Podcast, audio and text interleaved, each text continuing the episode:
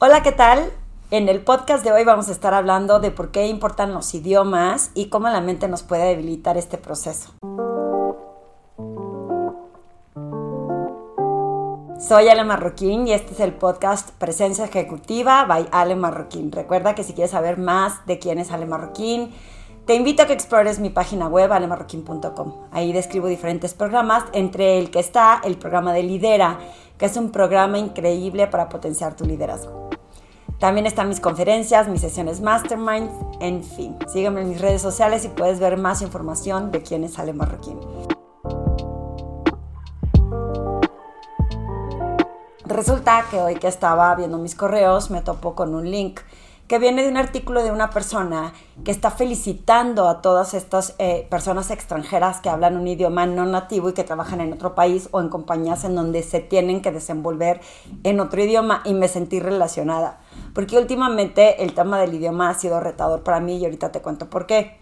Resulta que esta persona dice que puede llegar a ser muy cansado estar hablando todo el tiempo en otro idioma que no es el tuyo y inclusive, e inclusive pone un meme de Sofía Vergara que dice que no saben la cantidad de esfuerzo que tengo que hacer para tener mi traductor simultáneo a la hora que estoy tratando de usar las mejores palabras en inglés.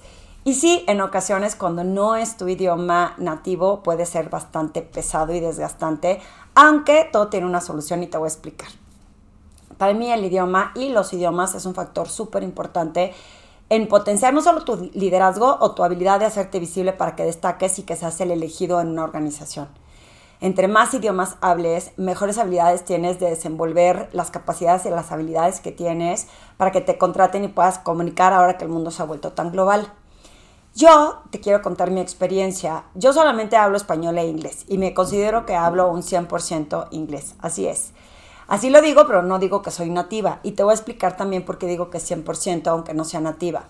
Porque eh, si me pidieras la especialidad para hablar en finanzas, en un inglés en finanzas o un inglés legal, pues te diría, no es mi especialidad. Así como esta persona que comparte el artículo dice, hasta yo a veces batallo para encontrar las palabras correctas hablando en inglés y yo soy nativo, también tenemos que tener los términos eh, para esa expertise. Entonces, decir que no soy 100% inglés porque no domino lo legal o lo financiero no quiere decir que no hable perfectamente inglés y me sepa comunicar.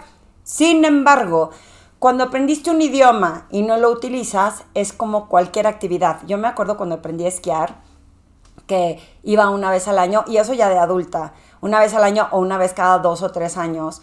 El instructor con el que pedí clases me decía, ¿cómo pretendes dominar el arte del esquí si vienes a una clase de un día y luego regresas hasta dentro de dos años y no lo vuelves a practicar porque ahí donde vives no tienes eh, donde esquiar.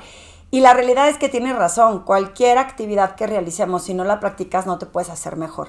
Entonces, por más que yo domine el inglés, lo lea perfecto, lo hable perfecto y lo entienda perfecto, cuando se trata de hacer presentaciones continuas de una hora hasta dos o tres horas, la realidad es que si no lo practico se me van las palabras y empiezo, ahí te va, en donde no hay una presencia. Cuando no estás en el presente, mi mente va a velocidad luz en lo que quiero decir y como estoy acostumbrada a hablar en español y domino ese vocabulario, lo tengo aquí en top of mind, pues resulta que cuando quiero hablar en inglés me trabo y a veces quiero usar palabras en español o la traducción simultánea de Sofía Vergara no sale en el instante y tiene mucho que ver con que no practico. Yo a veces decía que cuando iba a Estados Unidos eh, y hablabas con una persona en una tienda y te veía batallar, te hablaba en español, ¿no? Y decías, ay, tan mal está en inglés. Y lo que pasa es que está empolvado, hay que desempolvarlo. Hay que abrir el cajón, sacudirlo y volverlo a usar. Entonces, si hablas un idioma, no quiere decir que seas malo, porque no estás dominando el arte de hablarlo fluido en una presentación constante, porque se necesita práctica y necesitas tener el vocabulario a la mano. Mi sugerencia es que leas mucho en inglés y que veas mucho la tele en inglés para que tengas más vocabulario. Sin embargo, yo cuando practico para hablar en público, para dar sesiones en público, las tengo que hablar en voz alta porque en mi mente suenan súper bien. Pero hasta que no las digo en voz alta, no me escucho y digo ni al caso, no viene al caso este diálogo o este discurso. Entonces yo puedo pretender que porque escucho o leo el inglés, no es lo mismo cuando lo hablo. Y cuando tratas de presentar y te das cuenta que hay que practicar más para tener más fluidez, mucho tiene que ver con la práctica y con estar presente. Con evitar que la mente, es cuando nos debilita, nos empieza a decir qué van a decir de tu acento. Ese es un obstáculo autoimpuesto que nos ponemos y creo mucho los latinos, porque cuando viene un extranjero de otro país y nos empieza a hablar en español, no le estamos criticando su acento. Jamás decimos qué mal profesional. Entonces, o, qué mal habla. Entonces, ¿por qué a nosotros mismos nos decimos, no tengo el mejor acento, no estoy hablando eh, perfectamente bien? Eh, me encantaría que sonara como si fuera de allá. ¿Qué más da que tengas acento mientras te sepas expresar, uses las palabras adecuadas y puedas conectar con emociones, con energía estando en tu centro? Ah, no, pero le tenemos que dar poder a esa autoexigencia de decir no es suficientemente bueno hablando. Y eso en nuestra mente impide que fluyan las situaciones. El año pasado que me certifiqué en Search Inside Yourself Leadership Institute nos pasaba muchísimo. Te tocaba pasar al frente y decir vas a exponer por tanto tiempo y sentías la visión de todos los que estaban frente a ti y especialmente una colega, que ahora es mi amiga, y yo éramos de, ah, ahora tenemos que hablar en inglés y buscar la palabra correcta, y qué van a decir de mi acento. Y la realidad es que había europeos que tampoco dominaban el inglés, pero ah, nosotros sacábamos el látigo de la flagelación de decir, mi inglés no es perfecto, ¿qué van a decir? Yo he escuchado eh, acentos de personas extranjeras que hablan en inglés. Cuando fui a Berkeley, había gente de Corea, de India, y la verdad es que también su acento es difícil de entender. Y yo no veía que se limitaran ni que alguien dijera, oye, eh, no les entiendo o qué mal hablan. Y ellos hablaban, ¿no? Muy plácidamente. Y ahí está uno, ¿no? Eh, eh, autocorrigiéndose, autocalificándose para hablar otro idioma. Ese obstáculo es grandioso cuando se trata de exponer en inglés. Cuando fui a dar un curso de presentaciones de impacto a una empresa internacional, puesta aquí en México, obviamente, muchos de ellos tenían que presentar en inglés porque le tenían que expresar a los líderes eh, de otros países en el idioma inglés. Y yo veía cómo exponían, eh, imagínense, aprender mi curso en español, pero luego eh, llevarlo a cabo en inglés, decía, qué buena onda, que estén tan plácidos y tan lúcidos y que no estén tan estresados por su acento, cuando en la realidad había muchos que estaba medio atropellado, como medio eh, en trozos el acento. Y la verdad se entendía perfecto, pudieron hacer una buena actuación y entregaron el resultado que era lo que se esperaba. Y entonces me hace reflexionar cuántas veces nosotros nos ponemos esta autoexigencia de que mi inglés tiene que estar perfecto. Estaba hablando con mi hija que va a hacer su currículum y mi hija tiene cuatro idiomas español, obvio, nativo, inglés, yo digo que al 100%, eh, francés e italiano. Y el francés e italiano todavía está en proceso de aprendizaje. Me dijo, es que no puedo poner francés, mamá, porque todavía no lo domino.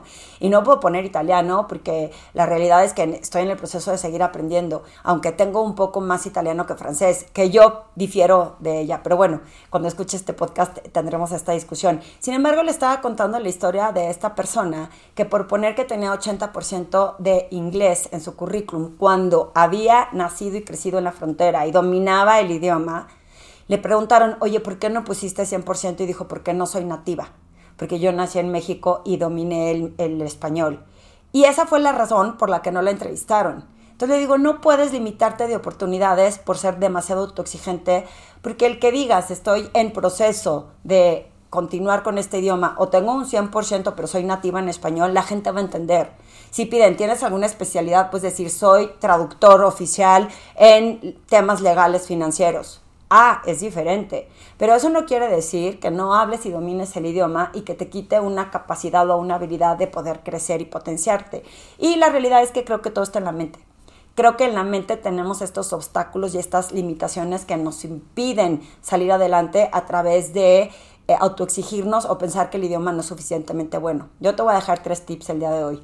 Si hablas otro idioma, practícalo, y, eh, atrévete. En una sesión que acabo de dar, una persona dijo, ¿puedo exponer en español en lugar de inglés? Y le permití que lo hiciera, sin embargo le dije, te voy a retar a que lo intentes hacer en inglés porque no sabes lo difícil que va a ser cuando tengas mi edad, no por la edad, sino por qué no lo hice antes o por qué no lo practiqué antes. Ahorita que estás joven, intenta hacerlo desde ahorita para que le pierdas el miedo y veas que también puedes fluir. Entonces, atrévete, a presentar en otro idioma, a practicarlo, a no autoexigirte en qué tanto está el acento, qué tan fluido es. Y si te hace falta vocabulario, lee más, escucha más televisión en ese idioma. Y bien importante, quítate de la mente la creencia delimitante de que no eres suficientemente bueno o buena en el idioma, porque eso te va a impedir tener mayores oportunidades. ¿Qué opinas sobre el idioma, sobre tener idiomas, sobre cómo te abre puertas y de cómo puedes proyectarlo quitándote esas creencias en lo profesional? Me encantará escuchar tus aportaciones, tus comentarios, tus sugerencias y que compartas este podcast con más personas para que le podamos llegar a más personas con estas reflexiones que pueden inspirar su camino profesional.